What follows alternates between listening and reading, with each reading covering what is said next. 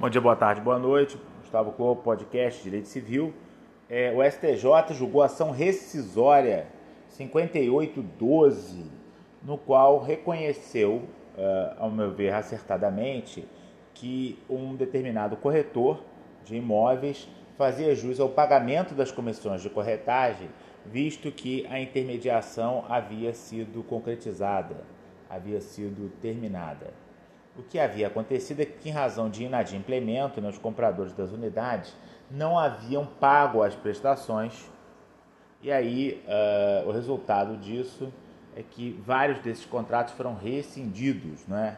E aí uh, a rescisão posterior dos contratos justificou, pelo menos num primeiro momento, para, para a, a incorporadora, o não pagamento das comissões de corretagem para o corretor. Né? Ele perdeu essa ação né? O fundamento foi que o negócio não havia efetivamente sido concretizado em razão de uma suposta desistência, mas na verdade houve um enquadramento errado, uma visão errada uh, sobre o que havia efetivamente acontecido. Né? Houve uma confusão na, no primeiro acordo, julgado inclusive pelo próprio Superior Tribunal de Justiça, por isso que a rescisória é uma rescisória originária no STJ, né?